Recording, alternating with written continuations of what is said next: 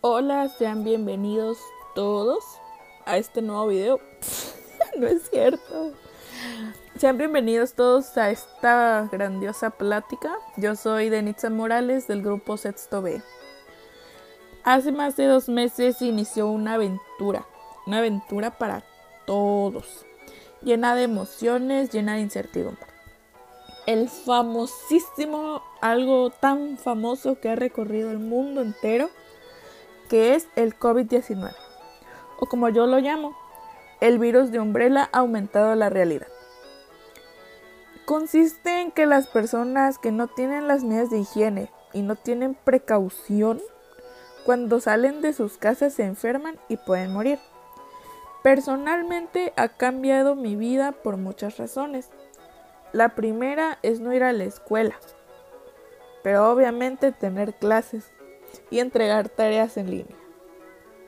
La segunda es pasar muchísimo tiempo con mi familia. Y la tercera es aprender a valorar lo que tenemos. Todo, todo lo que tenemos. Ya sea desde lo más pequeño, desde lo más simple, hasta lo más grande, lo más extravagante. No ver a mis amigos ni seguir la rutina que meses atrás disfrutaba. Y a veces, no voy a mentir, que odiaba, ahora se convirtió en un recuerdo que atesoro bastante.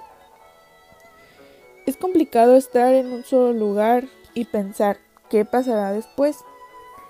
Prender el televisor a cualquier hora, cualquier hora, y escuchar siempre COVID-19.